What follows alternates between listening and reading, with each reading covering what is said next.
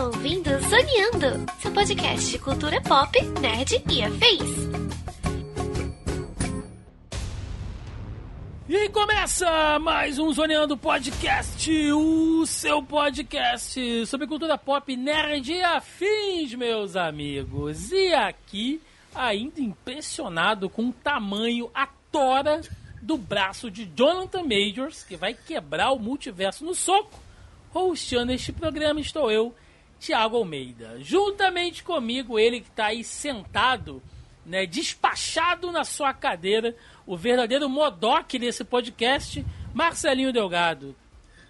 E aí, pessoal, tudo bem? Como é que vocês estão? Olha, lisonjeado que eu sou a máquina de matar. Aquela cabeçorra, né? Aquela cara? cabeçorra, que coisa maravilhosa. Adoro o Modok, cara, adoro. E fechando a mesa de hoje, ele que voltou a este multiverso caótico para refazer a nossa gravação. Meu querido Luquinha, tudo bem, Lucas? Pô, tudo bem, velho. É, tô feliz aqui em estar de novo para falar de novo de onde que o Rui fez para Quantumania, né? É, aqui com vocês é sempre um prazer participar aqui, cara. Pra quem não Gosto sabe, bastante. É, pra quem não sabe, é, é, esse é o primeiro episódio do ano, né? Vocês estão vendo aí, logicamente. Só que na verdade ele é o segundo, porque a gente já gravou sobre esse filme, eu, o Lucas e o Dani também lá do Haterzaço, mas testando esse novo formato, eu que sou burro, é, estraguei todo o áudio da gravação. E agora a gente tá aqui, Lucas. A gente vai repetir todas as piadas que a gente fez na gravação passada, tá? E aí a gente vai rir como se nunca tivesse ouvido elas antes. Mas É uma aí, piada de altura, né? de altura. Pois é, meus amigos, estamos aqui reunidos esta semana para falar sobre Homem-Formiga e Vespa Quantum Mania, Homem-Formiga 3, né, numerando aí o título, filme este que inicia a fase 5 do MCU. É muita coisa pra gente falar no programa de hoje. Portanto, né, sem mais delongas, vamos ao cast depois dos recadinhos aí. Vambora! Pessoal, recadinho rapidinho aqui antes da gente começar o nosso programa, porque estamos iniciando uma nova temporada aqui no Zoneando Podcast e temos novidades para vocês, né? Algumas novidades e talvez a mais significativa delas seja a mudança no próprio formato do nosso programa, porque agora nós teremos também uma versão em vídeo do podcast no nosso canal do YouTube. E por que a gente decidiu fazer isso, né? Bom, ah, após ultrapassar aí a marca recentemente de 300 programas, né, de 300 edições aí há tanto tempo com vocês aqui discutindo sobre cinema, séries, videogames, enfim, a gente resolveu começar a inovar algumas coisas, a mudar a forma que a gente vem produzindo, deixar talvez de uma maneira mais moderna, mais dinâmica.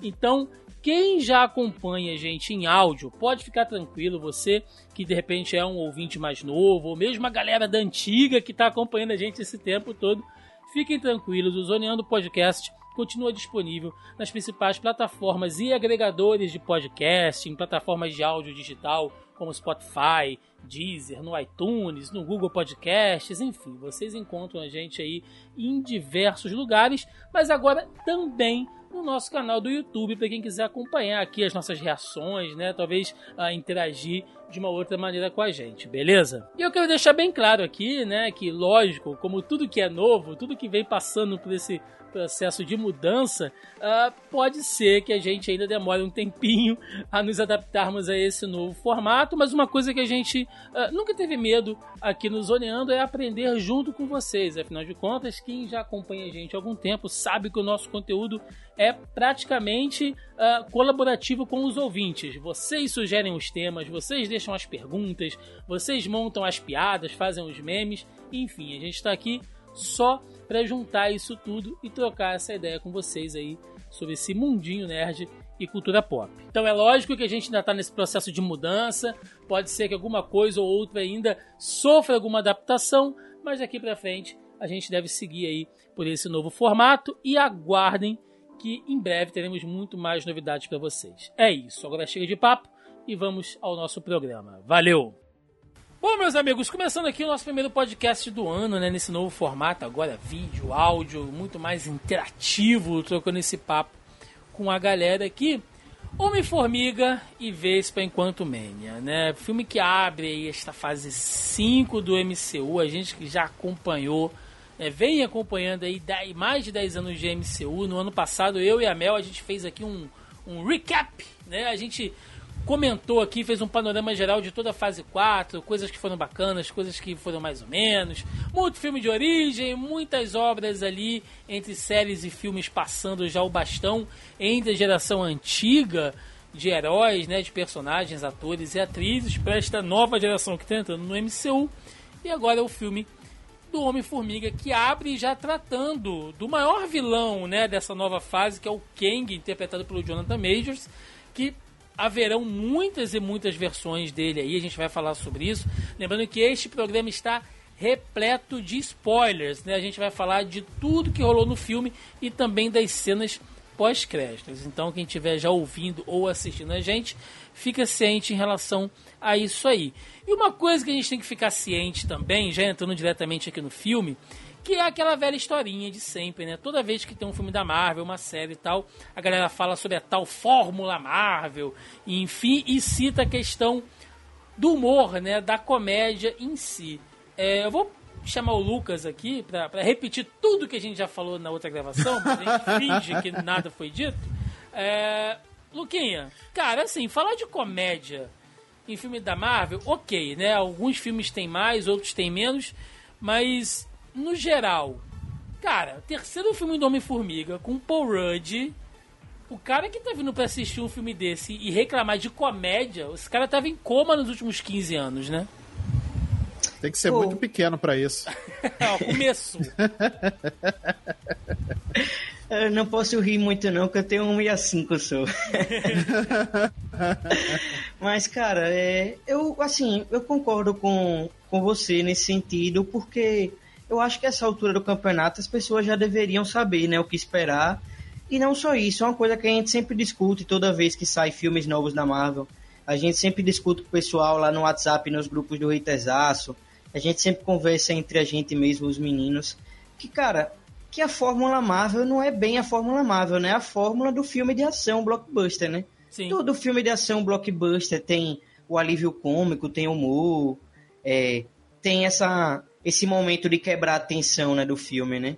Então não é uma coisa exclusiva da Marvel. Esse negócio de Fórmula Marvel eu acho meio bobagem, sabe? Não concordo tanto, não. É a fórmula do filme de ação, sim, blockbuster. Sim, sim. E é um filme que pede, né, Marcelo? Porque assim, a gente até concorda em alguns pontos. Eu sei que eu sou meio rabugento às vezes. Que a Marvel perde a mão no humor. Principalmente com alguns personagens, né? A gente já conversou sobre isso um monte de vezes aqui. Mas. Não vamos entrar nessa seara do Thor, né? Eu não mencionei nomes. Você que tá dizendo, tá? Eu não falei nomes aqui. Mas. É... A verdade é que o humor pro Homem-Formiga funciona. E, e, é o Paul Rudd, né, cara? Então, acho que como o Lucas falou, cada coisa tem, sabe, sua fórmula e tal. E esse filme tem alguns problemas. A comédia uhum. não é um deles. Não, de fato não é. Eu gosto muito do timing do humor, principalmente porque, cara, você tá com um ator ali que é o Paul Rudd, que é um ator que veio, que ele é proveniente da comédia, né? Ele fez muita comédia, fez muito humor, né? Ele já fez alguns filmes mais sérios também, ele já fez algumas produções mais sérias, mas ele é um ator que tem um timing de humor é, como, como ferramenta de trabalho há muitos anos, né? Então ele, ele é um cara né? E já tem esse, esse, esse, esse tino para isso, né? Mas é, eu, eu sinto que esse filme ele tem menos comédia, ele tem menos piada, ele tem menos.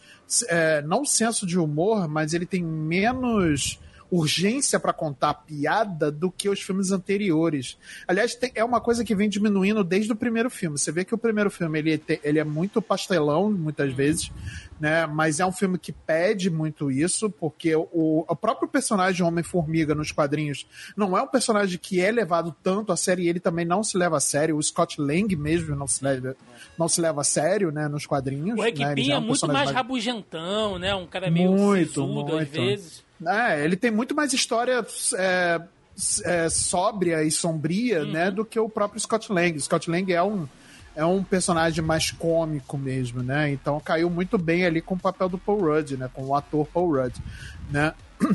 Mas é, eu sinto que vem diminuindo muito essa, essa veia cômica do, do filme, é, do 1 pro 2 e do 2 pro 3 agora, principalmente por conta do, do tamanho do problema, tirando, né, obviamente, a piada, mas do tamanho do problema, né? Você vê que o primeiro é um problema um pouco mais é, centralizado, é um filme de heist, ele não é um negócio super uh, com perigo global, o segundo, ele já tem um perigo maior, né? Porque já é ameaçado a cidade, né? E tudo mais. E esse, né? Eles vão para um outro, um outro universo. Eles vão para o reino quântico. Sim. Então, você vê que cada filme ele se destaca diferente ali, né? O primeiro é um filme de heist, o segundo é um filme de ação, ação mesmo, e esse terceiro eu vejo ele como uma ópera espacial, sabe? Como um, um filme homenagem de ficção científica, sabe? Eu vejo muito o que de Flash Gordon ali, essas muito, coisas, sabe? Inclusive, Marcelo, teve uma galera que comparou, e eu não acho até errada essa comparação, não. O universo do mundo, do mundo quântico, né? Uma coisa meio Star Wars ali, tem até a cantina, a galera bebendo, sim, né? Sim, é, sim. É, é, realmente muito Star Wars aquilo ali, e acho que é, é, uma coisa alienígena, né? E não tem meio como uhum. que fugir disso. Mas é, algo que eu pensei, Marcelo, que seria abordado nesse filme era realmente o mundo quântico. Eu pensei que eles fossem uhum. um personagem nesse filme, como outros locais da Marvel são, né? O Wakanda é um personagem vivo nos filmes lá do Pantera Negra. É, a, a, a, a, própria terra lá do Namor agora, né? A Talocan. Sim, também Talocan.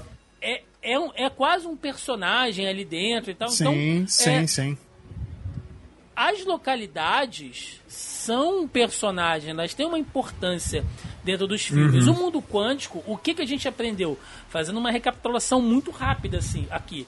Lá no Homem-Formiga 1, a gente aprendeu que o mundo quântico era uma dimensão subatômica que o Homem-Formiga não é, é, corria o risco de entrar caso ele encolhesse demais.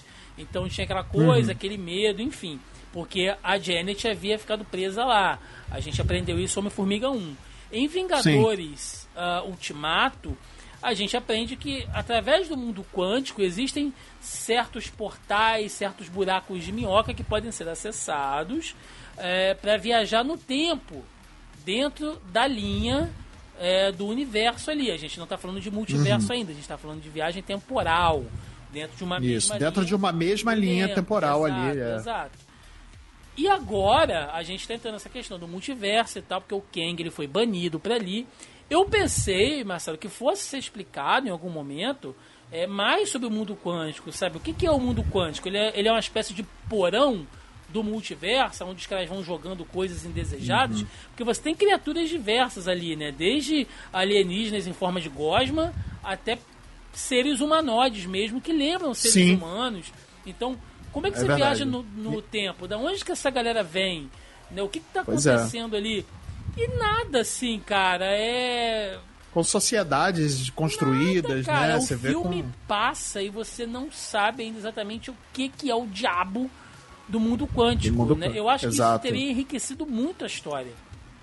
Uhum. Mas talvez não fosse o filme que fosse explicar exatamente o mundo quântico, apesar de ser do filme do Homem-Formiga, né? Que ele trata tanto o, sobre a, a, o mundo quântico, né? E ele se fala sobre isso desde o primeiro filme mas talvez seja uma coisa que a gente vai ver.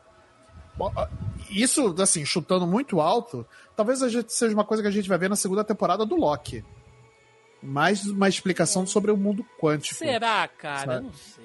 Principalmente por conta dessa ligação do Kang com o mundo quântico, dele ter sido exilado lá. Talvez o mundo quântico seja realmente o lixão do multiverso, que a gente aprende depois no filme que esse que ele te dá acesso para diferentes lugares do, do de, de, de, diferentes universos, uhum. né? Uh, ele é meio que o parece que ele é o hub que você só consegue entrar, mas você não consegue sair. Para você sair, você tem que ter uma âncora pro lado de fora, né? Você tem que ter um, um sinal, que é como eles conseguem chegar lá, né? Como eles são, na verdade, eles são absorvidos pro mundo quântico porque o Kang consegue pegar o sinal que a Cassie envia, né, para dentro do, do, do, mundo quântico, porque eles querem estudar lá, né, enfim, eles não sabiam que tinha esse perigo, até porque a Janet não comenta nada sobre é. o que, que ela viveu lá, é. né. Isso é um problema. Então também. tem toda essa problemática aí também, mas realmente ficou um pouco.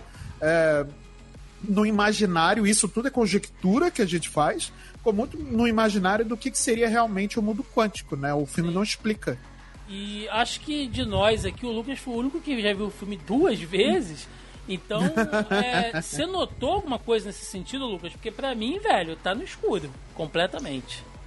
Não, eu, eu assisti na verdade o filme uma vez só. Eu aproveitei para reassistir o anterior, na verdade. Ah, tá, tá, tá, certo. Eu, eu, e aí é que su surgiu mais questões, na verdade, na minha cabeça agora sobre o mundo. Piorou, deixou com mais dúvida.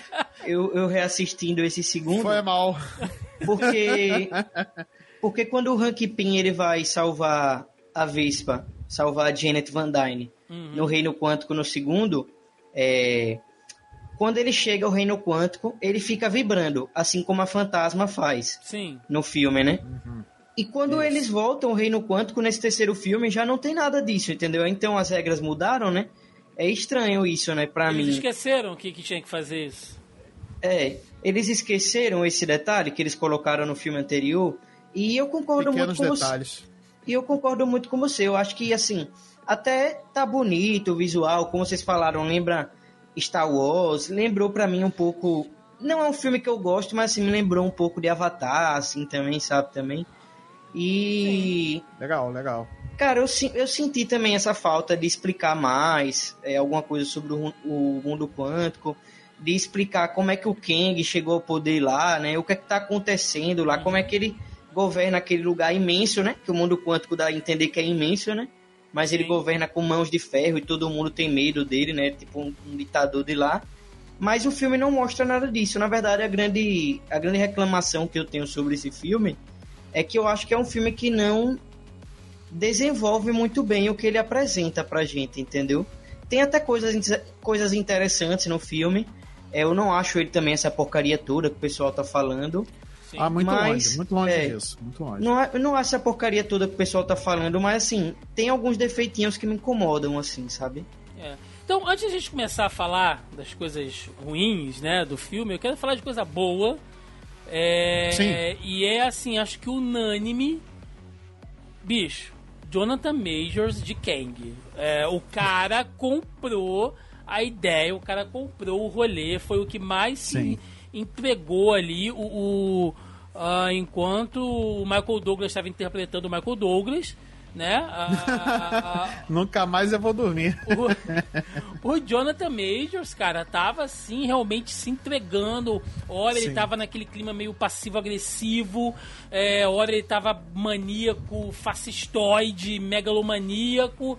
Daqui a pouco ele tava um cara mais contido ali, mas que você sentia que ele ia explodir a, a qualquer momento. Aquela uhum. cara meio de choro, né? Em alguns momentos ele falando, segurando as lágrimas no olho, assim, o que combinava com aquelas cicatrizes dele dele e tal. Sim, então, sim, cara, sim. o cara tava fantástico. O visual do Kang, que nos quadrinhos é uma coisa ridícula, né? Que é um cara de, de roupão de banho, roxo, é de verde, toga, né? com um aquário na cabeça, né? Que é um visual ridículo, assim, que se você pensar que se fosse pro live action ficaria nada a ver, os caras conseguiram fazer uma coisa ali meio astronauta e tal.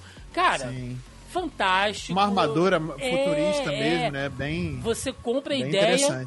E assim, ali nós vimos Kang o Conquistador, né? Porque o Kang ele tem uhum. várias versões, ali é o Kang o Conquistador lá dos quadrinhos mesmo, né, Lucas? Assim, é... o Kang, que é um dos grandes vilões da Marvel, funcionou pra cacete ali, né? É um dos principais vilões, assim, dos Vingadores, né? E, cara, o visual realmente, assim, é, tá muito legal.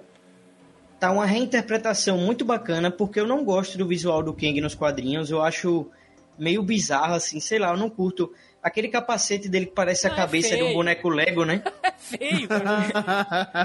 é, é, muito feio, mas, mas no filme tá bem legal, assim, a reinterpretação do personagem.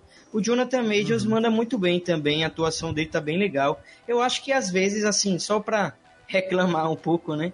Mas isso aí é uma impressão minha. Acho que às vezes parece que ele tá se esforçando um pouquinho demais. Mas, mesmo assim, tá legal, tá uma coisa bacana. O vilão, assim, é, a, o vilão do filme é um vilão forte, é um vilão interessante. Uhum. E você fica com aquele gosto de quero mais, né? De quero ver o que, é que ele vai fazer nos outros filmes, né? Nas outras produções futuras. Sim. Sim. Só, só antes do Marcelo comentar, tá? Eu sei que pode aparecer algum, algum fã do Kang aqui, não sei, dizendo que ah, mas você tem que entender que o personagem é de uma época. Sim, gente, o Kang criado lá nos anos 60, nas histórias do Quarteto Fantástico, né, assinado pelo grande Stan Lee e o Jack Kirby. O Kirby que gostava muito desses visuais meio futuristas, meio astronautas, uhum. misturando com uma coisa meio de panteão de deuses e tal. A gente Sim. entende isso tudo, né? O Kang, ele tem Sim. esse visual que é a cara da época que ele foi criado. Mas você olhando no contexto geral hoje é um pouco ridículo, né? É um visual que não se atualizou muito bem, é só isso.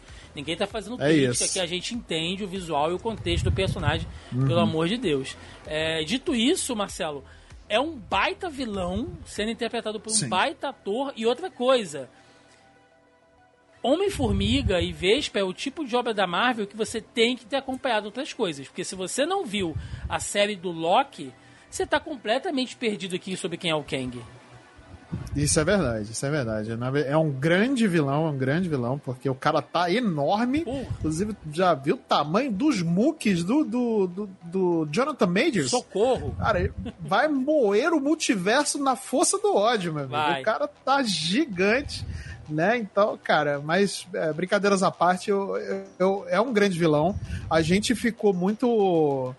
É, perdido, né? Depois que acabou o ultimato, de saber quem seria o, o próximo grande uh, vilão ali da, da, da saga do, dos Vingadores. Do, da, da, Marvel, né? E quem é que seria ali a grande ameaça, né? E tudo hum. mais. E aí, quando a gente soube que era o Kang, muita gente não conhecia também, né?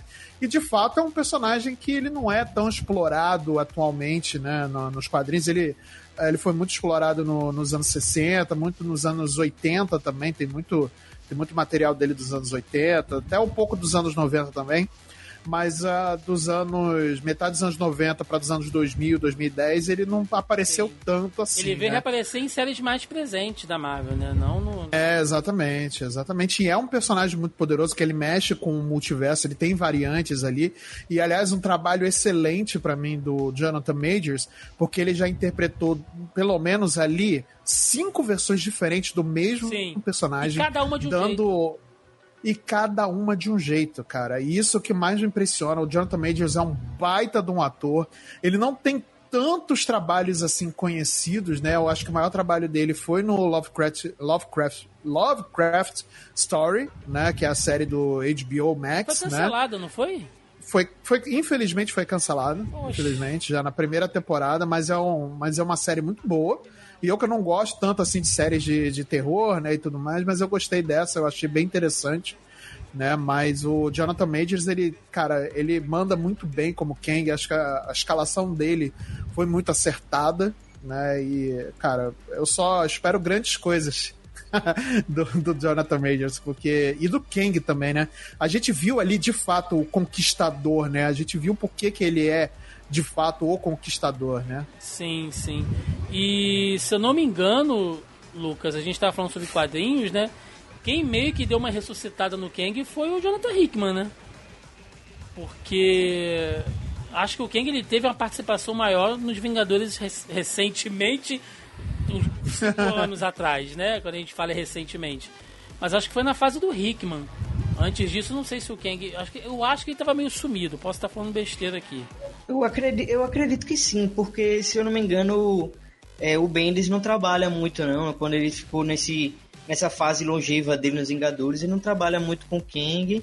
Eu acho que o Kang, na verdade, tem aparecido, eu acho que no na fase do Bills e ficou um tempão aí que não que não aparecia, né? Depois daquela fase do Bills longeva também dos anos 90, sim, né? Sim. Pois é. É um, é um personagem bom, mas que para usar ele uhum. realmente é, é, não é para toda saga, toda história que se consegue usar pois o é. Kang. Bom, vamos falar então agora da família Formiga, né? De certa maneira aí. E, e assim, eu quero começar falando diretamente do Homem-Formiga, né? O Paul Rudd ali, o Scott Lang. E da filha dele, né? A Cassie, que será a heroína estatura que vai seguir ali o manto com, sei lá, se a gente tiver alguma formação dos Jovens Vingadores, ela deve aparecer lá. Ela que já domina a questão ali da, da do uso, né, das partículas PIN e tal, então eles meio que deram uma acelerada nesse, nesse processo de aprendizado dela. E uma coisa que eu notei, né, é que assim, é, a relação entre os dois funcionou, né? Dos atores ali, dos personagens em si, porque o Scott Lang, ele é aquele cara que ele é engraçado, ele é cômico, ele tá sempre fazendo piada, mas ao mesmo tempo ele é triste, né? Porque ele, como muitos que passaram pelo, pelo Blip, ele perdeu seis anos da vida dele. Né? Ele, não, ele não foi. Uh, ele, ele não Cinco, né? sofreu, né? Cinco anos. É, ele não sofreu o blip, mas ele ficou preso no mundo quântico. Então ele perdeu é. todo o crescimento da filha dele, ele ficou longe da Hope. É, quando ele volta, o mundo está completamente diferente, né? É só pegar de novo o Vingadores Ultimato para você ver isso. Então, eu acho que ele sente um pouco isso. E o Paul Rudd consegue trazer isso para a interpretação dele, aquela coisa do pai tentando se encaixar com a filha e tal. É... Eu não gosto muito assim de ver coisas como ele trocando soco com o Kang, eu achei muito meio exagerado, mas na atuação eu acho que ele mandou bem aqui, Marcelo. E ele e a Cassie funcionaram, cara. Não, funcionou, porque os dois têm uma química muito legal, muito legal. O Paul Rudd, ele já é um ator muito muito querido, né? Ele é um ator já meio consagrado, assim, no, no meio, né? O cara, uhum. ele sabe trabalhar muito bem com as pessoas, né? Ele já fez várias produções e tudo mais. Então, ele é, ele é um cara que, ele é muito bem quisto, né, no mercado, e ele tem uma, uma química muito legal com a com a Cassie, né, com a filha dele, é a Kathleen Hayden, alguma coisa Catherine assim. Newton, da, né? Caitlin Newton, o nome dela, né? Que é a, a estatura, a Cassie Lang. E, cara, eu gostei muito dos dois, gosto muito mais ainda da estatura, né? É, eu acho que ela tem um futuro brilhante aí nas próximas produções. Eu, eu, eu acredito que a que a Marvel não vá deixar de fazer os novos Vingadores, sei lá, na fase 7, 8. Eu acredito que depois dos eventos da Guerra, do Guerras Secretas, né, que fecha a fase 6, a gente vai ver alguma coisa de, de jovens Vingadores, dos novos Vingadores também. E ela tem um, pode ter um papel muito importante ali também.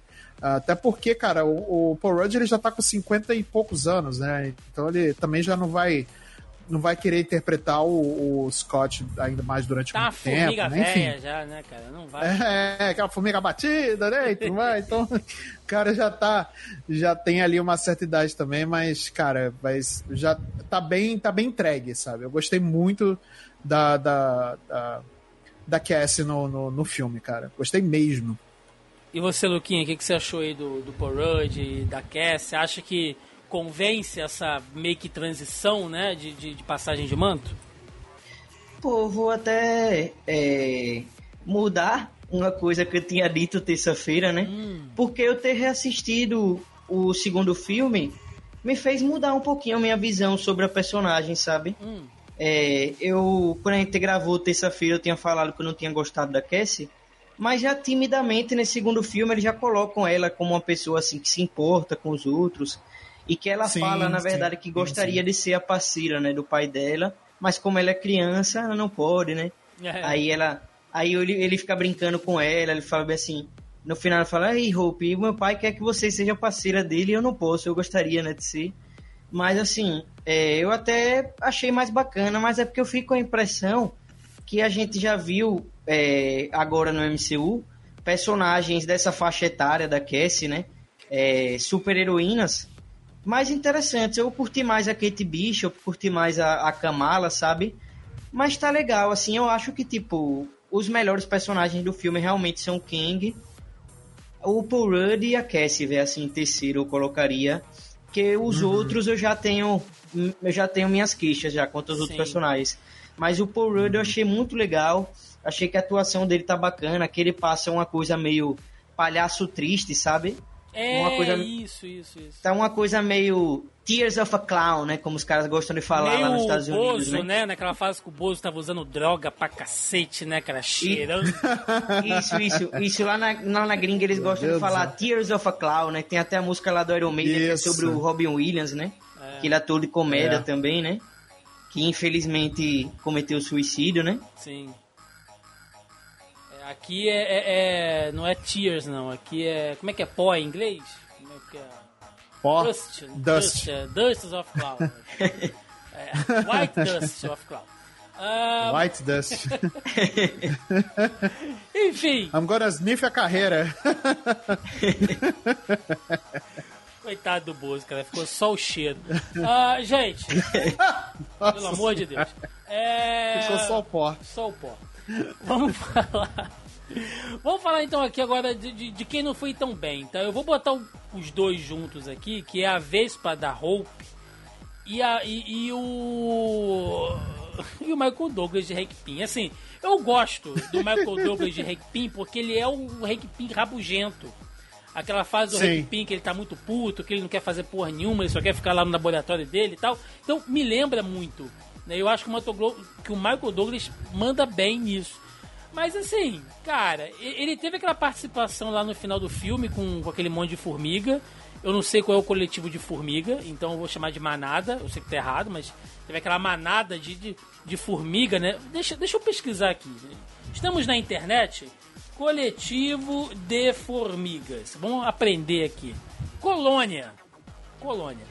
É... Colônia de formigas. Quando ele chama aquela colônia lá de formigas e tal, aquilo ali foi a participação mais efetiva dele do filme, porque até então tanto faz como tanto fez. E a Hope, cara, assim, é, eu até falei com os meninos quando a gente gravou antes, né?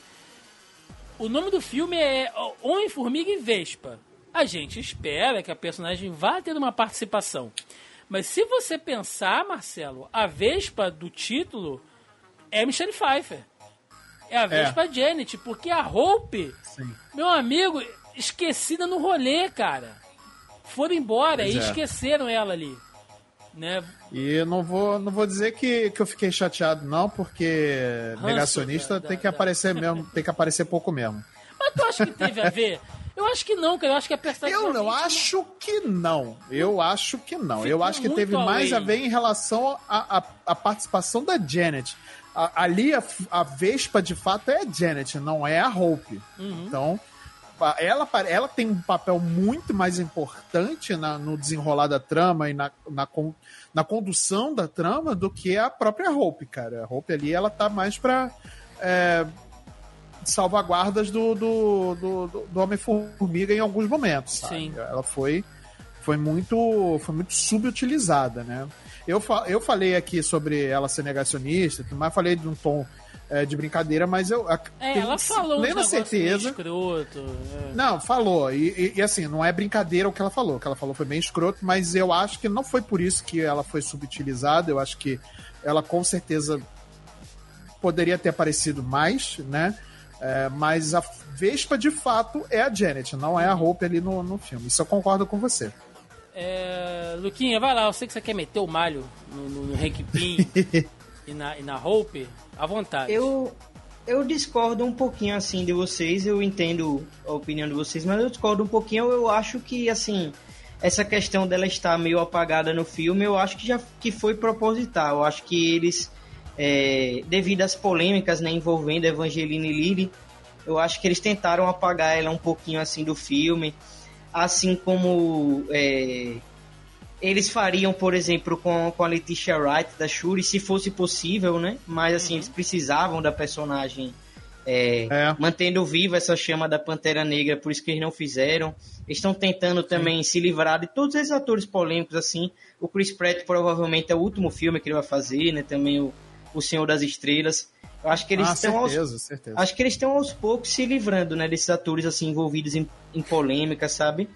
Mas assim, eu concordo com você também é, nessa questão assim, tanto do Michael Douglas como Michael Douglas como Hank Pym, como da Evangeline Lilly como como a, como a Hope, né? São dois personagens que têm muito destaque nos filmes anteriores, estão muito Sim. apagados nesses filmes. Eu chego mais longe, velho. Eu vou falar que esse Hank Pym desse filme não tem nada a ver com os filmes anteriores. Eu, não. eu, eu reassisti o, o, o, o, Eu já reassisti algumas vezes o primeiro Homem-Formiga. Uhum. E agora eu reassisti pela primeira vez o segundo filme. E ele, e ele é um personagem mais sério nos filmes anteriores. É um personagem assim, tipo, como você falou, rabugento. Que quando tem piada envolvendo ele, é, é tudo numa ironia, assim, numa parada diferente, assim, é um tipo de humor diferente. Que é mais irônico, mais aquele humor de gente rabugenta, mesmo tirando um barato do, uhum. do Scott uhum, e tal. Entendeu? Ele tava É mais verdade, afim é de trabalhar, né? O Michael Douglas tava mais afim de trabalhar. nos É, tá, tá, tá diferente. Eu, di- eu diria que aí é, é, o outro personagem tá meio assim, tipo, paspalhão que ele não era, assim, nos outros filmes, sabe? E eu tenho uma crítica também a Michelle Pfeiffer, mas não a atuação dela, que eu acho que ela tá tentando com o papel que, dá, que deram pra ela no filme, sabe? Mas eu acho que o papel que deram pra ela é que tá muito ruim no filme. Ela tá meio como a gente já tinha conversado aqui terça, né? Ela tá meio que o, o, o João Kleber do rolê, o Geraldo Muito. Luiz, Nossa. o Rodrigo Faro. Vou contar. Mas para, para, para, depois eu conto, né? Depois eu conto. É, entendeu? Aí, tipo, eu não curti muito isso, sabe? Aí não, Faro. Que eles ficam, que eles ficam criando um mistério que é meio bobo, né? Que não tem mistério. Sim. Todo mundo sabe que tá no trailer do filme, né? Que o vilão do filme é o Kang, não? Então todo mundo. Né? Então todo mundo sabe que o vilão do filme é o Kang. Então não precisa esse mistério bobo, esse negócio de não vou contar, vou contar. Sim, sim, e, e- e- eu, eu digo mais, é, não precisava, por quê? A part... É exatamente isso que o Lucas falou, tá, gente? O filme tem 40, quase uma hora de filme com a Janet assim, olha, tá rolando um negócio aqui, mas eu não posso contar, vocês não podem saber o que eu fiz, vocês não podem saber Depois o eu que conto. Depois eu... Me- Meia-noite eu te conto, tá? Tudo que rolou. É, e, aí, e aí, quando finalmente é revelado, o impacto maior, na real, é o encontro dela com o Kang. E pra mim, é, aquilo ali é a melhor cena do filme. Quando ela tem aquele flashback, né? Que ela tá relembrando, ela salvando o Kang e eles trabalhando juntos e tal. E você vai vendo como é que aos poucos ele fica naquela coisa passiva-agressiva, né? De você estar convivendo com uma pessoa que na verdade ela é violenta, mas ela não se demonstra daquele jeito, então ela vai se guardando o tempo inteiro e, e, e ela confrontando ele ali no final, quando ela descobre as coisas. Naquele momento eu vi Michelle Pfeiffer e Jonathan Majors interpretando, os dois ali. Sim. Né? Ela sofrendo, ela pô, inquirindo ele ali, e ele tentando sair fora e tal. É, ali eu vi dois grandes atores interpretando num fundo verde, vestido com fantasia, saca? Mas ainda assim você vê como que bons atores fazem a diferença. O diálogo foi legal, foi bacana e tal, então é, é, eu vi bem, mas é o que o Lucas falou. É, é artificial o anticlímax, sabe? De você ficar segurando, não, tá vindo. Tá- Mano, e não precisa, sabe? Poderia ter revelado logo e, e- e trabalha melhor esse relacionamento dela com o Kang, o que eles passaram, e ela tendo que reviver tudo aquilo. É, ficou truncado, Marcelo, ficou truncado pra cacete isso aí, e atrapalhou a narrativa que já era complicada, porque o filme se divide, tá? Ora mostra que o Sim. Kang tá fazendo, ora mostra o, o, o- o Homem-Formiga com a Cassie, aí volta pro Hank Pym com, com, a, com a Hope, e aí joga pra Janet com o Kang, e, e a história não anda, cara. É uma hora e pouca de Uhum. filme que a história não anda por causa disso.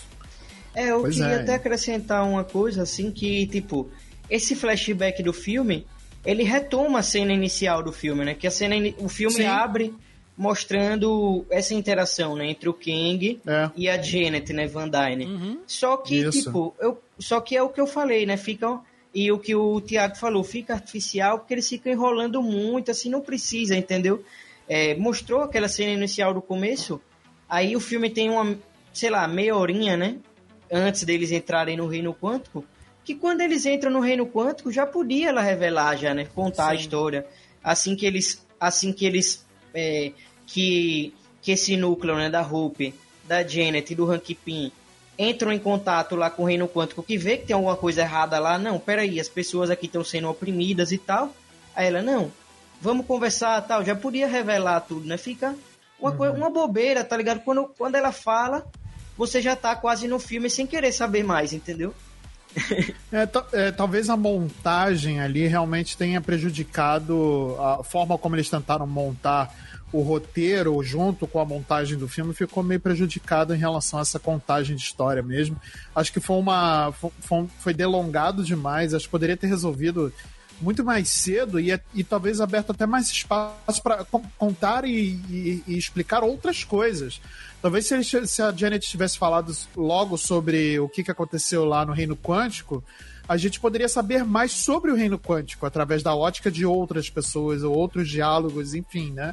É, talvez um, um, pouco de pecado na, na, na, hora de montagem do roteiro, na hora de montagem do filme, para poder esticar um pouco mais esse mistério que não era, na verdade, um mistério tão impactante. Acho que talvez fosse mais impactante se ela tivesse tido participação direta na, na queda e na opressão de algumas pessoas, sabe? Uhum. Se ela tivesse sido a vilã, talvez fosse um, um pouco mais impactante do que o Kang. O que a gente sabia, cara? O Kang Sim. é o conquistador, né, pô? Tem como. Sabe quando, sabe quando alguém, assim, cria uma expectativa, né, sobre uma história? Pô, vou te contar uma história, tá? Não sei o que. É.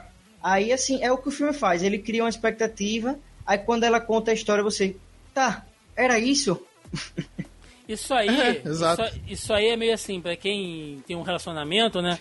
Quando seu parceiro ou sua parceira te manda mensagem assim, quando chegar em casa temos que conversar.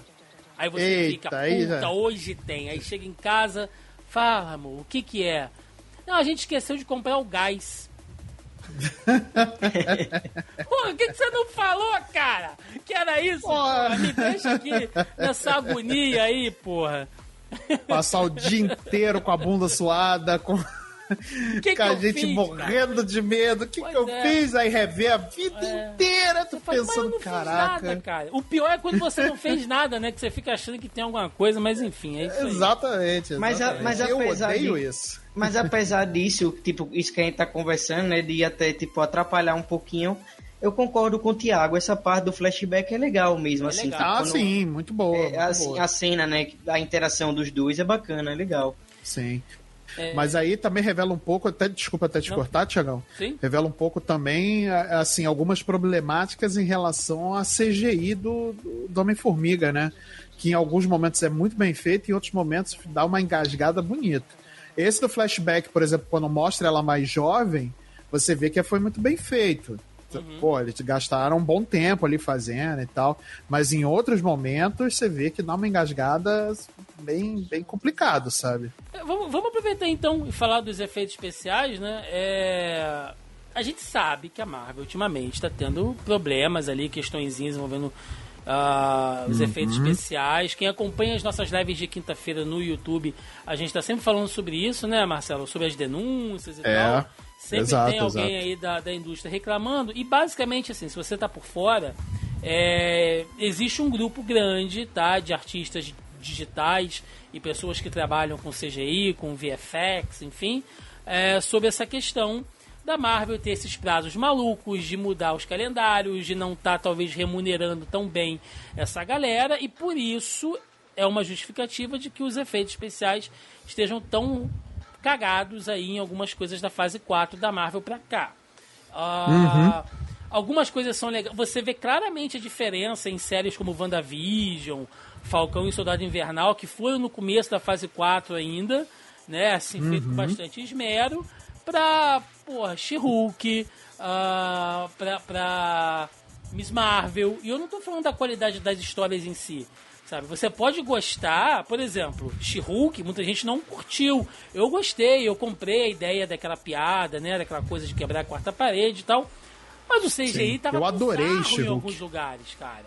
Sabe? Mas é que tá, pra She-Hulk, só, só fazendo uhum. esse pequeno, pequena vírgula aqui, né? Uhum. Esse, essa estatura de vírgula. Uhum. É, o She-Hulk, talvez, a, a ideia de ser uma parada mais. É, é, é mais menos bem feita fosse proposital. Entendeu? Mas o assim, é que não querendo gente, passar pano a gente pro, viu isso pro, pro CGI também, que realmente. né, Marcelo? É, não, vimos, Algumas vimos. Coisas mas aí é que tá. Aquela, Sim, aquela certeza, cena final de Wakanda Forever, com aquela luta em cima Também foi, e tal, foi aquilo bem, ali foi bem é, complicado. É, é, a abertura de jogo do PlayStation 2, cara. Desculpa, é, assim, foi bem tava... complicado, foi bem complicado. Tava feio. Mas aí é que tá. A she talvez fosse uma coisa mais proposital, porque é para ser engraçado ser, e tosco propositalmente, entendeu? Você vê que ela não é para ser, não é levada a sério, tanto a sério assim, né? A, a sério. Isso só fazendo um pequeno parênteses aqui sim, na, na, na She-Hulk, só pra gente poder porque eu não, como eu não participei do programa, então eu tô dando aqui meus, meus 50 centavos aqui. Mas eu vou dizer que, no geral, baseado em tudo que a gente viu de problemas aqui que a gente citou, Homem-Formiga não me incomodou tanto, cara. Eu achei Não, até não. que pra um filme que é todo, não vou dizer que é todo feito em fundo verde, porque eles usam um pouco dessa tecnologia nova, né, que a Disney tá usando em Star Wars agora. Mas ah, pra um filme que teoricamente tudo é CGI, porque você tá num universo subatômico, É, é verdade. é. Cara, não me incomodou, velho, assim. E olha Não, que eu não. tenho reclamado, eu dei até um exemplo aqui na, na outra gravação que deu pau, né? De alguns filmes que tem usado, assim, CGI, cara, de maneira absurda, né? Eu falei até sobre aquele da morte do Nilo com a, a Gal Gadot, enfim. que é um filme, teoricamente, que se passa no Egito, e os caras não foram pro deserto gravar, mano. É. Sabe, preferiu fazer Bizarro, tudo em tela bizarro. verde. Ah, mas é porque é mais econômico e tal. Mas, velho, mas você tá vendo que não é. Tem coisa, gente, que você tá vendo que é um fundo. Parece que você tá vendo o filme num filtro do TikTok, assim. Você tá vendo Uhum. bem que feio, não é é, o feio. negócio, sabe? Tipo, isso te tira da imersão do filme de uma maneira que fica visualmente cansativo pra cacete, velho Sim. né? É Mas feio, é Homem-Formiga. Eu achei que ficou médio pra cima. De verdade. de Sim. verdade. Muito melhor do que muita coisa da fase 4, tá? Sim, sim. Muito melhor, muito melhor. Sim. É... Só pra fechar a parte dos personagens, vamos falar do Modok. Que tem sido. Tem uns memes maravilhosos do Modok. Sem reclamações em relação ao Modok. Cara, Sem reclamações. olha só. adorei, A adorei. gente comentou isso, né, Lucas? Que o Modok é um personagem muito específico porque nos quadrinhos ele tem a ligação com a Ima e tal, que no MCU já está descartado, né? eles não estão usando isso, enfim. Então, para o personagem ser introduzido, ele precisa de uma nova origem, de um novo, de um novo contexto. E eles souberam fazer isso é, utilizando o próprio mini universo do Homem-Formiga. Pegando o cara que foi o Jaqueta Amarela, que caiu no mundo quântico Mini universo. no mini universo, do mini mundo quântico. É, e aconteceu com ele aquilo que o Hank Pym previne o Scott Lang de acontecer se ele abusar do uso da- das uh, lá das partículas PIN, né? Você pode acabar acontecendo um acidente com você por causa disso, se você for é, exposto a nível subatômico demais. A gente viu o que aconteceu, né? Ficou todo deformado. Inclusive, a gente viu o Modok pelado, né? A bundinha lá do Modok. Enfim, é, vai dar pesadelo. Coisa horrorosa. Então, eu achei, Lucas, que funcionou. O argumento para trazer o Modok não me incomodou. Visualmente, o Modok é aquilo ali mesmo, uma cabeçona É, é bizarro, sentada é numa bizarro, né? poltrona. Velho, não tenho do que reclamar. O que eu reclamo é a mudança de argumento no final do filme. Um cara que estava psicologicamente torturado, um cara que estava zoado pra cacete, com espírito de vingança e tal. Chega no final do filme, uma adolescente vira pra ele e fala: Deixa de ser otário. Ele, ah, é, tá bom, vou virar o herói. Porra, preguiçoso, mano. Argumentozinho de roteiro preguiçoso, assim, cara. Pô, vamos, vamos falar a verdade, né? Pô, é ridículo esse diálogo, né? Essa parte também não gostei, não, desse... Esse diálogo é tipo Marta, tá ligado? No BVS lá, uma parada assim, tipo... Eita, vamos, aí E vamos entrar num É uma, é, é uma parada, é uma parada assim de você ter vergonha, tá ligado? Você vê isso aí. Mas assim, eu concordo com você, eu acho que o visual do Modok é isso mesmo, tá bem fiel aos quadrinhos. É, eles não tiveram que reinterpretar tanto como eles tiveram para o visual do King, né?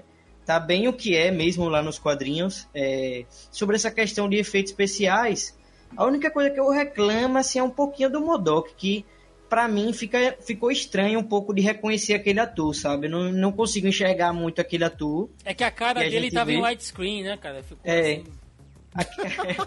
A eu não consegui enxergar muito, né? O cara que faz o jaqueta amarela lá no primeiro filme, né? Ele fez. Ele fez uma desarmonização facial. né? Ficou. Corporal, né? Inclusive. É, ficou, fica- tá mais legal os memes que o pessoal tá mandando do, do Modok com a cabeça do Zack Snyder, tá mais engraçado. tá mais engraçado, tá mais, tá mais legal. Mas, mas assim, é, sobre efeitos especiais também, assim, tipo, voltando ao que você estava dizendo, eu também não tenho muita reclamação não, velho. Eu acho que pra um filme que, entre aspas, né, todo artificial, que é todo feito em estúdio, né, que não tem nenhuma locação de verdade, tá legal, pô, não tá incomodando tanto não, assim como outros filmes. que, que, que nem o Tiagão falou aí, Morte no Nilo e tal, tem hoje em dia, às vezes, assim, alguns abusos de CGI ficam até artificial e, tá até assustador, velho. Como em filmes eles têm exagerado no CGI, que até um beijo, falaram que o filme lá da Netflix, né, que o Jonah Hill dá um beijo na atriz lá, que até isso foi feito CGI, ele não beijou a atriz de verdade, tá? Pô, aí, cara, pra que Mas isso? até, mas até aí, tipo, sei lá, ele não deve ter. Ele não. É, assim, deve ter se recusado a fazer a cena, sei lá, alguma coisa. E a solução, né, que. contrato Tava com bafo. é, tem- E a solução que encontraram foi CGI, mas mesmo assim, né, é uma coisa que não tem necessidade, né? Que fica. Tira a Aham. realidade, né? Tava com Assim, né? gengivite, né, cara? Não quis beijar o cara. É... Comeu um, uma buchada de bode, aí fudeu, né? Aí já viu. Modok, Marcelinho. Você vai passar pano? Ó, eu falei. Eu o Modok passo tava todos, legal. Mas não, todos. mas não foi zoado aquele finalzinho Não, ali, esse. cara? Não, o diálogo. Assim, ela ter falado. Sei lá, cara, para, só para de ser otário. É, eu, e o- eu, eu curto e não curto, sabe? Porque, tipo, sei lá, eu tava levando já tão na zoeira o filme. Eu falei, ah, quer saber? Eu já tô. É, deixa qualquer coisa mesmo, foda-se. Isso aí, o Modok vai virar herói. Tô, tô nem aí, Cara, cara. o Modok- Modok, cara, é a coisa mais bizarramente estranha e magnífica que tem na Marvel, cara. Eu adoro o Modok. Adoro, adoro. Até aquela animação bizarra que fizeram do Modok lá na Disney Plus, eu gosto dessa meleca. Gosto. E todo mundo reclama, mas eu adoro essa meleca. Entendeu? Sim. Pô, tudo bem, esse diálogo foi muito preguiçoso. Foi muito, muito preguiçoso, de fato. Né? Só serviu pro Modok morrer depois e tal. E já usaram. Nossa, eu tô puto porque já usaram o Modok, eu não vou usar de, de novo, talvez, né? Não sei. Mas, cara, eu, eu passo todos os panos pro Modok. Cara, eu gosto muito do Modok. Eu acho ele muito, eu acho ele muito estranho. E ficou muito bom. cara, é. Agora, se a gente for pensar Ai, em cena de ação, né? E o Modok tem várias cenas de ação, enfim, também. É, é um filme. Eu vi algumas pessoas fazendo a crítica de que ele é um filme lento, né? Com muito diálogo e pouca ação. E eu concordo. Até porque não tem muito perfil pra ação. Gente, o Homem-Formiga lutando é aquilo que a gente já viu nos outros filmes. Fica pequeno, Sim. Aumenta, dá um Sobe, soco, dá porrada. ou fica gigante e sai destruindo tudo. Nesse filme, Isso. inclusive, eu achei meio zoado ele ficar gigante, porque você não sente o peso do personagem. Nos outros filmes, sempre que ele ficava gigantão, ele ficava meio lento, ele tinha um limite de tempo que ele poderia ficar com aquilo ali. Aham. Tudo dele, assim, era meio que né, pesado. E aqui a gente Sim. não sente Tipo isso. um Megazord, né? É, pois é. E aí alguém pode dizer, ah, mas é porque ele estava no mundo quântico. Pois é, mas também ninguém explicou. De novo, né? Faltou. E fora que ele tira o capacete, né? Quando tá Diversos- gigante. É, fica. Não é nem só pelo. Quando É. ele tá pequeno, não é só quando ele tá no tamanho normal, mas quando ele tá gigante, ele tira o capacete. Eu- O que é, me é estranho, porque não era pra tirar o capacete. O capacete é pra ajudar na respiração e controlar o, o, o, o aumento e a diminuição de tamanho, sim, sabe? sim, sim. E eu, eu. Eu gostei de ver ali aquelas criaturas alienígenas lutando e tal. O próprio Kang, Sim, né? foi em legal. ação, quando ele começa a usar todos os poderes dele, enfim. Aham. Mas, no geral, a ação do filme é um pouco fraca. Assim, né? Não, não, não consigo pegar, tipo, cara, essa cena de ação, essa luta foi incrível. Acho que pra mim foi tudo muito morno nesse sentido. E eh, ainda pra mim ver o Homem-Formiga sendo no soco com o Kang. O cara pisou no capacete, final, né? mano, destruiu. Vai te moer. O Jonathan Majors vai moer o Paul... Cara, não tem como eu olhar pro Jonathan Majors e olhar pro Paul Rudd e achar que eles vão conseguir sair no soco de igual pra igual, assim. Desculpa, desculpa. Não vai rolar. Pô, eu vou confessar que até gostei. Assim, é, realmente eu concordo com o Thiago. Eu acho que esse filme, é, as cenas de ação são fracas, assim. Eu, se vou ser sincero, achei meio preguiçosas as cenas de ação, assim. Tem alguns momentos bons, mas, cara, a luta do Modok com a Cassie eu achei muito ruim. É, essa luta do final é um dos poucos momentos assim de ação que eu até gosto, porque é legal ver o Kang dando uma coça, sabe, no Homem-Formiga. E o nariz do Paul Rudd sangrando, né? Coisa que a gente não vê normalmente nos filmes da Marvel, assim, não tem muito sangue, Verdade. mas mostra ele é, com o nariz sangrando, ele machucado. Achei legal essa cena de luta. Tem alguns uhum. momentos legais, assim, naquela parte da revolução tal, lá no final. Mas eu acho que eles poderiam ser mais criativos, que, que eles já fizeram cenas de ação boas com personagens nos filmes anteriores.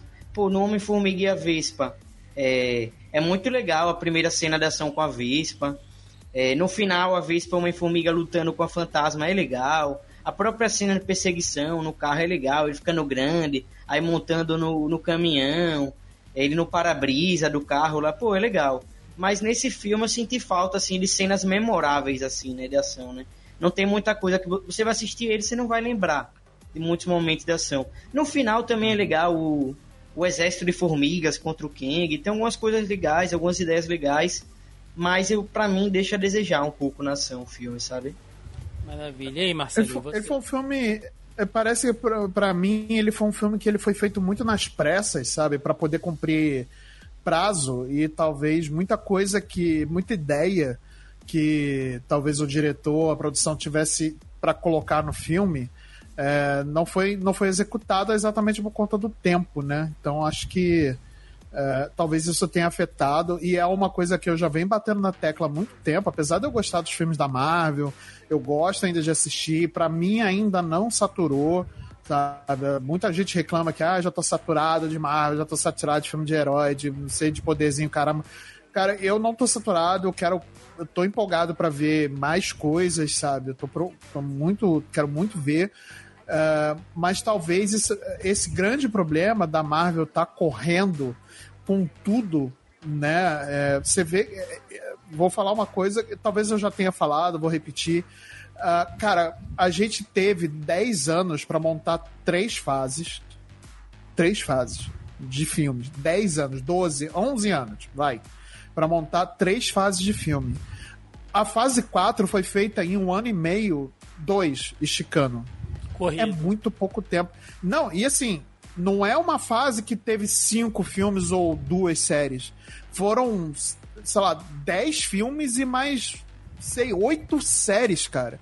E são séries. Cada série são mais ou menos aí, vai, oito horas de, de, de material, sabe? É, é muita coisa para pouco tempo. Então, óbvio que algumas coisas vão ser afetadas, é, é, é muito, muito curto prazo para você botar coisas grandiosas, né? E principalmente é, o que eu acredito que eles queriam fazer com o Homem-Formiga, dessa, dessa ser essa coisa espacial, de ficção científica grandiosa, o tempo não deixou ser da forma como ele queria sabe? Algumas coisas, me, muitas coisas me agradam muito nesse filme, eu gosto bastante desse filme do, de um contexto geral. É, eu acho um filme divertido, me divertiu, me divertiu. É, não acho um filme espetacular, não acho um melhor filme, nem nada disso, nem perto do top 20 da Marvel né, de produção. Mas, cara, eu gosto bastante. É melhor do que muita coisa, e melhor do que muita coisa que foi feita na fase 4. Sabe? É, é muita coisa que prometeu e não cumpriu inclusive. Mas, de fato, as cenas de ação realmente são. Deixa algumas deixam a desejar. Eu, ao contrário do Tiagão, eu gosto muito da parte que o, o, o, o Homem-Formiga ele perde o controle e começa a descer a porrada no, no Kang, ele gigante, ele amassando ele na parede, porque ali ele perde o controle de fato, porque tá ameaçando a filha dele e tal. Então eu entendo isso. É uma faceta do, do Homem-Formiga que a gente não tinha visto até então né, dele perder de fato o controle, né, e usar seus poderes ali de uma forma mais visceral, mas cara, realmente muitas cenas de ação, de ação ali realmente não não tão condizente do que foi o segundo, por exemplo, Sim. né, é, que tem cenas de ação, de ação muito boas, principalmente a perseguição de carros, eu acho incrível. As cenas do primeiro, da, da luta do, do, do, do Scott contra o Falcão também eu acho muito boa, por exemplo, é no primeiro filme. É bem Cara, legal, bem interessante. É, é, é engraçado que vocês estão falando. Pra mim, o segundo filme. Sabe aquele filme que dá uma apagada na sua cabeça? Eu lembro desse filme em flash. Uh -huh. Parece que eu vi esse filme bêbado. Parece que eu entornei um, um litrão de Campari para assistir esse filme. Eu não lembro porra nenhuma desse filme, cara. Eu preciso rever Homem-Formiga 3. É, é, impressionante. Olha aí, Campari, o um novo produto para você, litrão de Campari. Eu, é porque esse filme, assim, eu reclamo das cenas de ação, porque eu assisti o filme, pô, segunda-feira, Uhum. e eu já não lembro quase nenhuma cena de ação desse filme. Por exemplo, o primeiro filme, tem muito tempo que eu não assisto o primeiro filme do Homem-Formiga, por exemplo. Aham. E eu lembro mais coisas, eu lembro que é legal pra caramba a luta do Homem-Formiga com, com jaqueta amarela no final do filme. Tem eles lutando Sim. lá no quarto da Cassie, aí o, o, o trenzinho de brinquedo, né, batendo neles. Pô, é legal É pra verdade. caramba a cena, né? Mas assim, esse filme não tem nada que me marcou muito, mas apesar das críticas, assim, que eu tô fazendo, eu tô com o Marcelo, eu não, assim, eu não cansei ainda, assim, tipo, eu ainda o que tiver eu vou assistir, sabe? Mas eu concordo, eu ainda tenho vontade, ainda quero assistir a maioria das produções. Mas eu concordo que tá muita produção para pouco tempo, velho. É... Pô, antigamente, sei lá, saía um, dois filmes no ano, sei lá. Se você não gostasse do filme que saiu, porque eu defendo que tem filmes que eu não gosto também, assim, no começo do, do MCU. Tem filmes ruins também no começo do MCU. Tem, tem, É. tem. Então, assim, só que não ficava aquela impressão, né? Pô, que porcaria, né? Porque você assistia um filme ruim, aí você ficava um tempão até ver o próximo filme, sei lá, um ano, né? Até ver o próximo. Você assistia o próximo filme, você nem lembrava que você tinha odiado tanto assim e tal. O outro filme, tá ligado? Agora sai um filme, tipo, tá saindo esse filme agora em, em fevereiro. Aí já sai outro filme em abril, sei lá, tô chutando, né? Não tô dizendo que é o caso. Mas já sai outro filme daqui a dois, três meses, quatro meses. E tá É, muito Loki fresco. agora sai em maio. ma- Olha Isso, só, sim. já, E maio tá já sai e- Loki. E caso você não tenha gostado do filme anterior, fica muito fresco na cabeça, né? Que você não gostou, né? É. Então acho que tá começando é, a galera perceber muito e reclamar isso por causa desse excesso de produções, assim, um tempo curto, que, que eu acho que pode estar prejudicando também alguns aspectos. Porque, por exemplo, esse filme, eu não acho essa porcaria toda que a galera tá dizendo. Só que ele é um filme que ele é mediano em tudo, entendeu? Ele não se destaca em nada muito assim. Entendeu? Uhum. Ele é, ele é um ele é um filme que todos os aspectos dele são ok. Legalzinho, mediano, entendeu? Nada é pra mim acima da média, sabe? Uhum. Maravilha. Bom, gente, é, vamos indo já pro nosso encerramento. E aí não podemos deixar de falar das cenas pós-créditos, né? Que foram realmente bacanas. Uma delas ligando diretamente à segunda temporada de Loki, né? O Loki que acabou numa loucura ali a, a sua, a sua temporada anterior. A gente não sabe em que lugar do multiverso, da linha do tempo ele tá, em que planeta ele tá, a gente não sabe, né? Mas mostrou lá é ele e o Morbius encontrando com uma versão do Kang. O Morbius, legal, tá? Não é o Morbius vampiro, É, hein, é, gente? sim, Vamos sim. combinar. Encontrando. É o filme que a gente não fala sobre. Ah, encontrando uma versão do Kang, né? Meio ali aristocrática, né? E tal, enfim. Isso. E Parece meio Tesla, né? É. Então a gente sabe que vai ter a ligação direta do filme com a série, beleza, ok. Mas tivemos ali mostrando a, a- o conselho dos Kangs, né? E ali três versões ali do Kang, o Kang, o Imortos e tal. Ah, deixando já assim aberto pra galera ter a noção de que em Vingadores Dinastia Kang vai ter Jonathan Majors aparecendo pra todo lado ali e de que o, o, o, desafio do Kang não é igual ao do Thanos. O problema do Kang é que ele tem acesso a coisas que as pessoas não têm. Por exemplo, Sim. é, quando passou o, o- o efeito do elemento surpresa, os Vingadores conheciam o Thanos, eles bolaram um plano no, e, e conseguiram pegar o Thanos lá naquela fazenda que ele estava vivendo. né? O, o, o Thanos que vem na linha do tempo sem saber de nada, ele só consegue se preparar porque ele conseguiu interrogar lá a Nébula. Senão os Vingadores Sim. iam pegar ele de maneira surpresa, ele ia se lascar todo, porque ele não tinha as joias do infinito ainda. Ele não estava com o exército dele É. pronto. Então, sabe? Só que aqui não, não importa. Assim, primeiro que você não tem mais os Vingadores formados. Eles vão se formar até o filme. Mas ainda assim, você não tem as joias do, do infinito. Você não tem o acesso à tecnologia do Kang até então. O cara Uhum. pode viajar na linha do tempo e destruir a sua existência sem você fazer nada. Esse é o desafio Pois do é. Kang. Né? Então aquela cena pós-crédito mostra assim como é que o cara é onipresente, né? Ele pode estar em qualquer é. lugar, em qualquer momento. Você- notou um detalhe muito legal que tem nessa cena pós-crédito do, da- da- do Conselho dos Kang? Quando eles estão se teletransportando para aquela arena, eles usam o mesmo teletransporte do Reed Richards no filme do Multiverso da Loucura. Não me liguei nisso.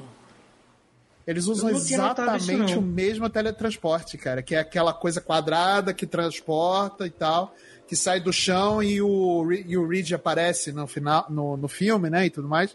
É o mesmo teletransporte, exatamente por conta dessa ligação do Reed Olha. Richards com o Kang Conquistador, Vou, né, vou- que é o filho do Kang, é o, fi- o Kang é o filho dele, né? Olha, vou chutar aqui, vou chutar uma bola, tá? Vou cantar uma pedra. É, já foi dito pelo Peyton Reed de que o Quarteto Fantástico vai ser um grande evento e tal. E ele fecha essa fase 5, certo? Para iniciar Isso. a fase 6. Possivelmente, e lembrando que o Kang originalmente surgiu nas histórias do Quarteto Fantástico. Isso. Eu tô achando. Mas ele se tornou um vilão do Vingadores, de Sim, fato, né? sim. Ele não é um Mas eu tô achando que quem vai trazer a chave para derrotar o Kang é o Quarteto Fantástico. pode ser. Provavelmente eles são os heróis que derrotaram o Kang na linha do tempo deles. E eles podem estar viajando, sabe, tentando levar pra, pra outras, é, outros universos uma maneira de derrotar o Kang. Sim. Mas talvez não seja aquele Reed Richards que a gente viu Não, não, no outro, filme do multiverso. outro, pode outro. ser outro Reed até com outro ator também, sim, né? Sim, sim, sim. outro. Talvez não seja. Tudo bem, eu gostaria muito de ver o Joe Krasinski ainda, mas eh, talvez não seja esse, talvez É. seja outro. Né? Meninos, considerações finais, então. Homem-Aranha. Homem-Aranha, Homem-Formiga. É igual aquele velho. E o velho, o velho vai. Ai, não, você, Homem-Aranha! Sou eu, cara. Eu já tô na idade mental daquele velho já. É Homem-Formiga e Vespa enquanto Mania. O que as considerações finais aí, cara? O que, que você achou do filme? O que, que você arredonda aí pra gente matar? Pô, então, é o que eu disse, velho. Eu não acho, eu não acho esse filme, essa porcaria toda que o pessoal tá falando. É, é um filme que não é chato, que não é modorrento, assim, de assistir. É, recomendo que o pessoal assista também, que muita gente falando, ah, não vou assistir esse filme e tal, vai ser mais um. Beleza, talvez seja um filme que, assim, não é dos melhores do MCU, mas também não acho dos piores, não. Tem outros filmes aí, que eu- outras produções do MCU que eu coloco atrás dele. É, essa questão da ameaça do Kang é legal. Eu acho que falta o filme explicar um pouquinho mais sobre as motivações do King, sobre os poderes dele, porque afinal, como é um personagem que não é tão popular, não é um personagem que é como Homem-Aranha, Superman, Batman, que todo mundo conhece e já sabe a história desses personagens, já sabe seus poderes de cor salteado, né? É um personagem que, assim, muita gente não conhece, que primeiro contato vai ter é, com o personagem nesse filme. E eu fico pensando nessas pessoas que estão tendo o primeiro contato com o personagem, que pode ficar meio confuso, assim, qual é o poder dele, né? O que é que ele consegue fazer. O filme não apresenta isso muito bem, assim, na minha opinião. Mas, é, mas eu concordo com o Thiago, a ameaça é interessante. Ele fala no filme mesmo, né? Que a vida dele não é linear, né? Então, assim, que torna ele uma ameaça maior ainda, né? Por ele não ter vivido linearmente. É, tem toda essa questão de você ficar curioso para ver as outras variantes do Kang por causa da cena pós-créditos e também porque no próprio filme o Kang fala: pô, vocês estão achando que eu sou ruim? Tem várias variantes aí minhas que estão bagunç bagunçando no multiverso, né? Os caras É. estão mandando e desmandando, fazendo coisas que vocês nem imaginam. A gente não sabe, inclusive, se esse Kang pode ser o herói lá, lá, lá na frente, né? Porque se eu sou ruim, imagina meu pai, né? Imagina quem me mandou aqui. Ah, bom, meninos, eu acho que a gente concordou, né? E discordou aqui em diversos pontos, mas no geral, assim, é, gente, esse filme tinha uma missão, que é apresentar o Kang como vilão. Né? Vamos mostrar aqui uma faceta do Kang como vilãozão diferente do que a gente viu na série do Loki. Então aqui pela primeira vez a gente já viu assim um- um- uma centelha, né, do que será o vilão nessas próximas duas fases. A missão do filme era essa, e nisso ele acertou. Né? Ah, ele tem muitos problemas, como a gente falou aqui, uma narrativa truncada, faltam boas cenas de ação, o CGI é legal às vezes, às vezes falha, alguns atores estão ali aleatoriamente. Ok, muita coisa jogada, muito decisão de roteiro preguiçosa, porém também, cara, assim, é um filme médio, né? Se a gente for botar ele na, na, na longa régua de filmes da Marvel, tem coisa muito pior, né? Ele é bem medíocre, digamos assim, ele tá bem numa média. Mas tem muita coisa pior na Marvel, Não, tanto muito. em série Nossa. quanto em filme, do que o Homem-Formiga 3, mano. Então, é, é, concordo que ele tá longe de estar tá num top 10 Marvel, bem longe, bem longe. Mas também não é essa desgraça toda aí que a galera tá vendendo, não, tá? Ele tá bem na, na média ali. É isso. Vamos lá então, vamos pro encerramento, vambora! E chegamos ao final de mais um Zoneando Podcast, onde falamos aqui de Homem eu ia falar Homem-Aranha de novo, cara. Eu tô muito louco no Campari com breja, cara. Tô, tô completamente alucinado. Falamos aqui Você mais. quer uma breja, meu?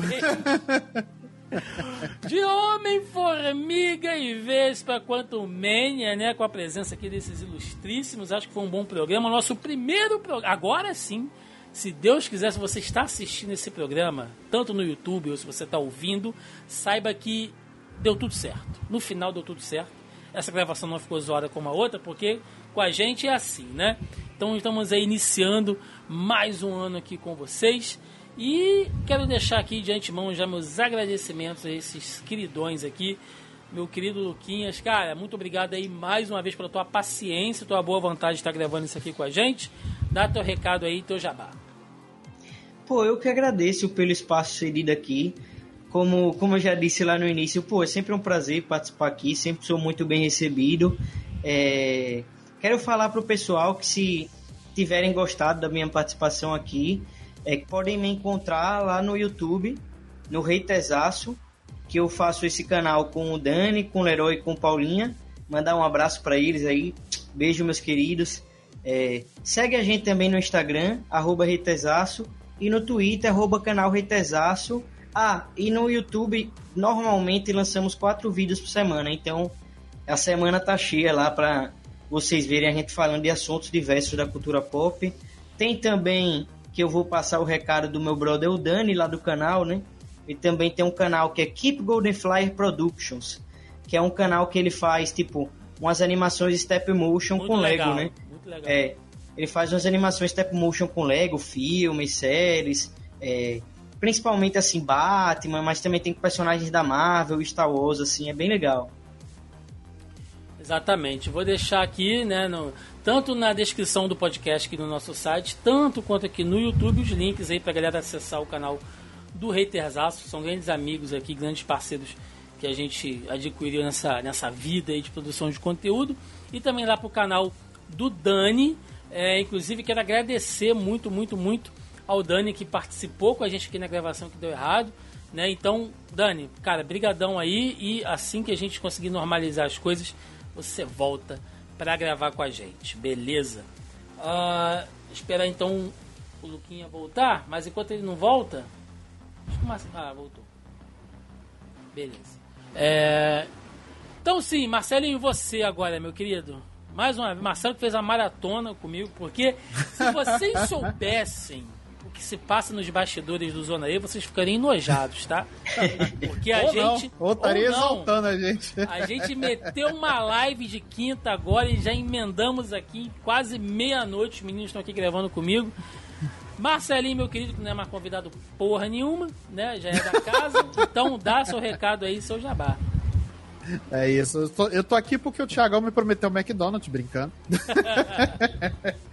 Agora Mas é estou é isso, fitness. Estou, estou tomando leite desnatado, tá? Tô... Olha só, ele tá comendo no Delirium Tropical. ah, muito bem, mas Tiagão, obrigado por ter me convidado aí para bater esse papo.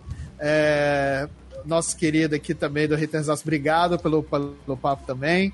É, meus amigos, para quem quiser conhecer um pouco mais do meu trabalho, você já bem sabe que eu tenho o Multipop, que é o meu próprio podcast. Toda segunda-feira tem um episódio novo no ar, mas eu quero deixar um recado específico que é para os, os episódios extras que a gente tem feito. São três episódios extras esse ano que a gente tem destrinchado sobre, o, sobre a série The Last of Us. Então, o que, que acontece?